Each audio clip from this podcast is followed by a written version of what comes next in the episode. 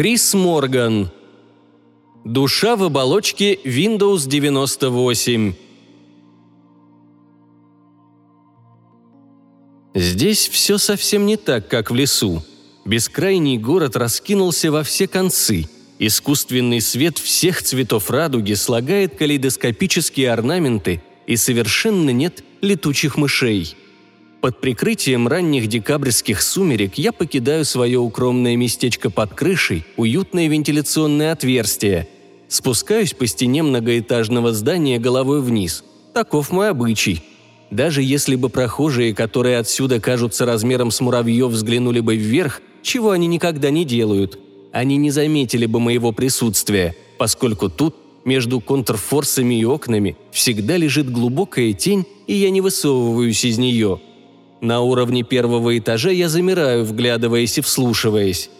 Сегодня праздник. Движение на дорогах относительно умеренное и прохожие редки – стремительно пересекаю мостовую и снова сливаюсь с тенями. Мне совершенно необходимо пробраться в одно из тех помещений и поесть. Выбравшись из проулка, я оказываюсь на широком, сияющем неоновыми огнями проспекте. Ах, Ирвинг, ах, Мистери, как хорошо смотрелись бы ваши имена перед одним из нынешних театров, подчеркнутые ярчайшими лампами. И как грустно, что лицеуму не суждено было пережить тот век. Исчезли некоторые машины, автобусы. А куда делись лошади? Вижу людей. Двое оживленно беседующих мужчин проходят совсем рядом. Протяни руку, и вот он я. Но они так заняты разговором, что не обращают на меня никакого внимания. Я вполне мог бы зашагать рядом с ними, а они даже и не заметили бы. Когда я пересекаю улицу, чуть поудаль раздается шум – крики, грохот, топот бегущих ног за углом. Возможно ли, что послышался выстрел? Спешно нахожу не слишком надежное укрытие в глубоком дверном проеме магазина, с флангов прикрытый стендами с уцененной обувью. Шум быстро нарастает. Теперь я слышу сирены, они явно направляются сюда. Из-за угла появляется небольшой агрегат, шестиногий, высотой примерно по колено человеку. Под яркими огнями он вспыхивает металлическим блеском – и не отбрасывает тени. Но в его движениях есть какая-то неловкость, свидетельствующая о поломке. С ощутимым трудом он начинает карабкаться по фронтону банка. Все это происходит очень быстро и почти напротив моего укрытия. Длинные ноги закона появляются из-за угла. Сперва один полицейский, за ним еще двое и еще несколько. «Вот он! На стене! Лови его!» Полицейские бьют по машине своей дубинкой.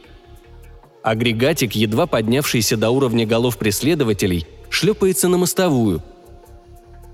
«Ага, есть! Не упустите! Бейте его!» На моих глазах шестеро копов колотят и пинают машину. Они нападают яростно, глаза их горят, изо рта брызжет слюна. Механизм не делает попытки дать отпор, бежать или хотя бы защититься, прикрыв жизненно важные части ножками – в последний раз взвывают сирены, вспыхивают мигалки, прибывают полицейские машины. К этому моменту улица уже полна народу. Толпа любопытных криками поддерживает своих облаченных в мундиры защитников. Наконец, героический натиск прекращается. Сводящий с ума угар убийства развеялся. Дородный офицер, обильно потеющий, несмотря на вечернюю свежесть, с отвращением поднимает агрегат за ножку и швыряет в багажник полицейской машины под аккомпанемент восторженных возгласов. Зевак столько, яблоку упасть негде, слетелись как мухи на труп. Только труп уже увозят. Я чувствую грусть, ужас, опасность. Опасность такая, что пытаюсь спрятаться получше, забравшись по стеклу на самый верх дверей ниши. Постепенно толпа рассасывается, полиция возвращается к исполнению своих обычных обязанностей – и я решаю, что угроза миновала. Но все равно выжидаю еще час, прежде чем сдвинуться с места. Дороги сейчас куда оживленнее. Десятки тысяч людей кружат по улицам метрополиса в преддверии празднования наступающего Нового года. А мне надо подкрепиться. Преодолеваю нависающую притолоку и бесшумно карабкаюсь по стене здания. Над магазинами несчетное число офисов, которые сейчас должны пустовать. С легкостью справляюсь с оконным шпингалетом. Окна здесь большие, тяжелые, с одной створкой. Какой контраст с маленькими освинцованными оконными переплетами моего отрочества. Как и в большинстве нынешних офисов, тут имеются компьютеры, мощные, с модемами для связи с другими машинами их вида. Я включаю один и быстро вызываю удаленный сервер данных, требуя немедленного сброса информации на этот терминал. Некогда, чтобы насытиться, мне требовалось прилагать немало усилий, привлекать людей, располагающих наружностью. Какое облегчение, что в наши дни все по-другому. Сейчас все, что мне надо, это включить, укусить и наполниться. Никто не предполагает во мне эмоций, никому и не вообразить этой легкой дрожи, восхитительного трепета, пробегающего по телу, когда я вонзаю свои заостренные стальные зубы в теплый резиновый изгиб телефонного кабеля в предвкушении дивного вкуса данных, как Шерлок Холмс Дойля написал трактат о различных видах сигаретного пепла, так и я мог бы создать труд, где анализировались бы тончайшие нюансы привкусов электронных данных из разнообразных... Но планы мои под угрозой срыва. В дальнем конце офиса открывается дверь. Я мгновенно отключаюсь и забираюсь под стол. Офис частично освещен снаружи уличными фонарями, неоновыми рекламами и рождественскими гирляндами – Теперь ко всему этому прибавляется перемещающийся конус света. Я вижу сквозь него и в инфракрасном спектре различаю униформу охранника. Даже в самый канун Нового года и века этот человек настолько сознателен, что добросовестно осматривает здание вместо того, чтобы, как все остальные, пить за начало нового тысячелетия. Хуже того, с ним пес, черный лабрадор. Я знаю, они обучены вынюхивать таких, как мы – Неужто я так скоро присоединюсь к моему незадачливому соплеменнику? Да и в расцвете лет надо всегда быть готовым к встрече со смертью. Человек и собака медленно двигаются по офису. Ох уж эти открытые планировки. Здесь свет фонаря охранника до меня не дотянется. Но вот пес... Пес трусит ко мне. Я отключаюсь, вырубаю энергию. Учует ли псина так?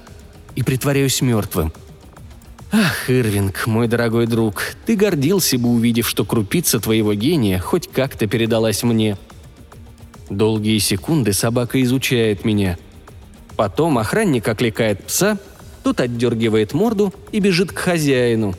Насколько же проще быть послушным, чем инициативным?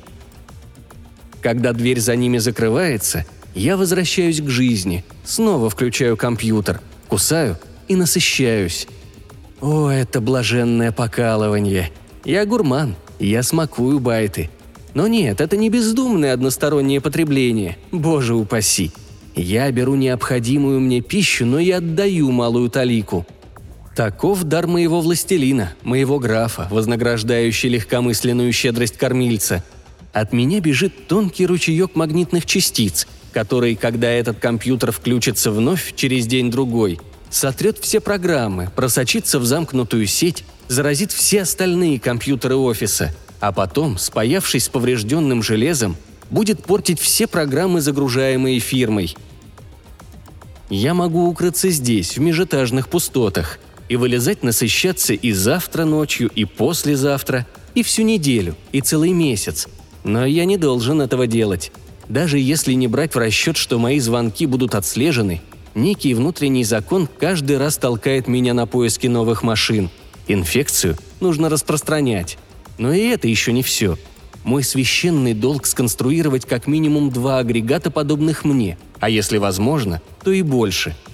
Я лично был седьмым у своего родителя. И да, его достижение вызывает во мне чувство гордости. Достойный итог, который я должен постараться превзойти – я рыскаю по зданию в поисках подходящих деталей, которые я мог бы применить в решении этой задачи. Когда выбор сделан, уже около полуночи. Упускать удобную возможность понаблюдать за важным событием я не собираюсь. Выбираюсь из подходящего окна и двигаюсь к плоской крыше. Отсюда мне видны фейерверки и толпы. Ночь ясная и холодная. Если какой дымок и мутит атмосферу, то это дым костров тысячелетия – Река обвивается вокруг нас, подобно усыпанной драгоценностями змеи, отражая каждый огонек. Возможно, мой друг Теннисон сумел бы достойно описать все это. Криками и смехом начинается третье тысячелетие. Это будет мое время. Время отмщения человечеству. Отсчет пошел.